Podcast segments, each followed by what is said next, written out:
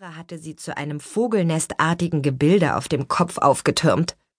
Wir waren bis acht Uhr morgens mit Sam in einer Kneipe auf dem Kiez versackt, und danach sah sie auch aus. Doch, muss ich. Darf ich mal an deinen Kleiderschrank? fragte ich, während ich schon auf dem Weg in ihr Zimmer war. Nur zu.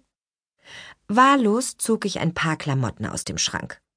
Schließlich fand ich ein äußerst cooles, ärmelloses Minikleid im 70er-Jahres-Stil mit psychedelischem Muster in Orange und Grün. Wow, was für ein Fummel. Im Flur kramte ich meine grünen Stiefel und den roten Schlapphut hervor und setzte mir schließlich als i-Tüpfelchen Hannas überdimensional große Sonnenbrille auf. Ich ging zurück in die Küche und posierte vor Hanna wie ein Topmodel. Na, was sagst du? Hanna brach in Gelächter aus. Perfekt, aber mit den Accessoires hast du es eindeutig übertrieben. So kannst du unmöglich auf das gediegene Frühlingsfest der gediegenen Werft deines gediegenen Vaters gehen. Und das weißt du auch.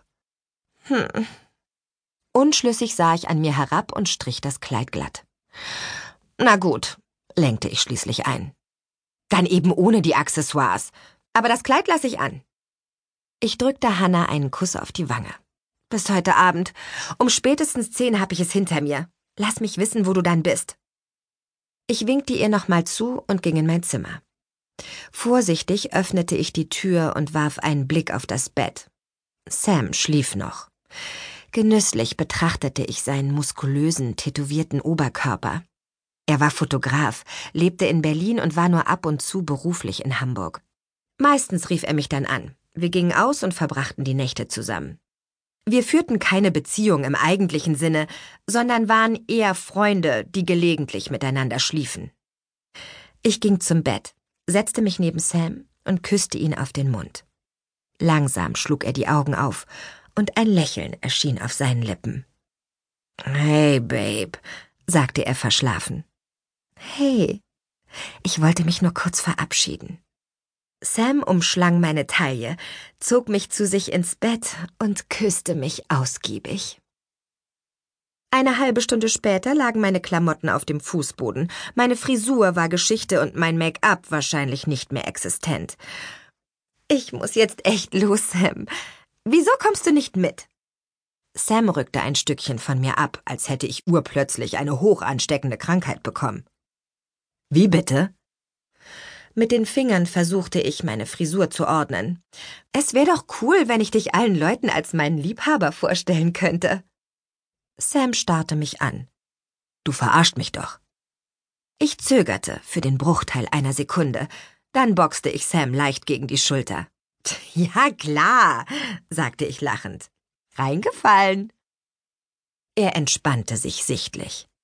Wow, du hast mir einen ganz schönen Schrecken eingejagt. Ich dachte schon, du wirst zum Klammeräffchen. Pff, Quatsch. Jetzt beruhig dich mal wieder. Ich stand auf, sammelte meine Klamotten zusammen und ging ins Bad, um mich erneut ausgehtauglich zu machen. Während ich mein Make-up und meine Frisur in Ordnung brachte, ärgerte ich mich über diesen kleinen Moment der Schwäche. Ich kam sehr gut allein klar. Das war schon immer so gewesen.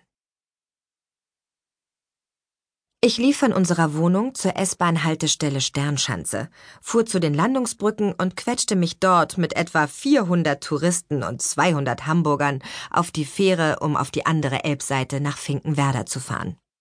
Fast den gesamten April hatte es durchgeregnet. Doch heute herrschte schönstes Frühlingswetter und die Leute zog es ins Freie.